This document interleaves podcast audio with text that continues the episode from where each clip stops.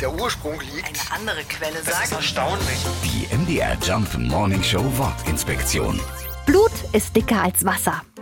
Wenn wir heute dieses Sprichwort verwenden, dann wollen wir zeigen, dass Familienverbindungen in der Regel stärker sind als eine Freundschaft oder Bekanntschaft. Mehr oder weniger erfunden wurde diese Redensart in der Bibel, allerdings mit einer anderen Bedeutung.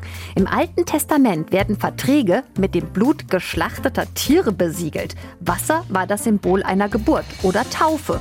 Mit Blut unterschriebene Verträge waren also wichtiger als Familienverbindungen. Im Laufe der Zeit hat sich diese Bedeutung genau umgekehrt. Blut ist nämlich beim Unterschreiben ein wenig aus der Mode gekommen.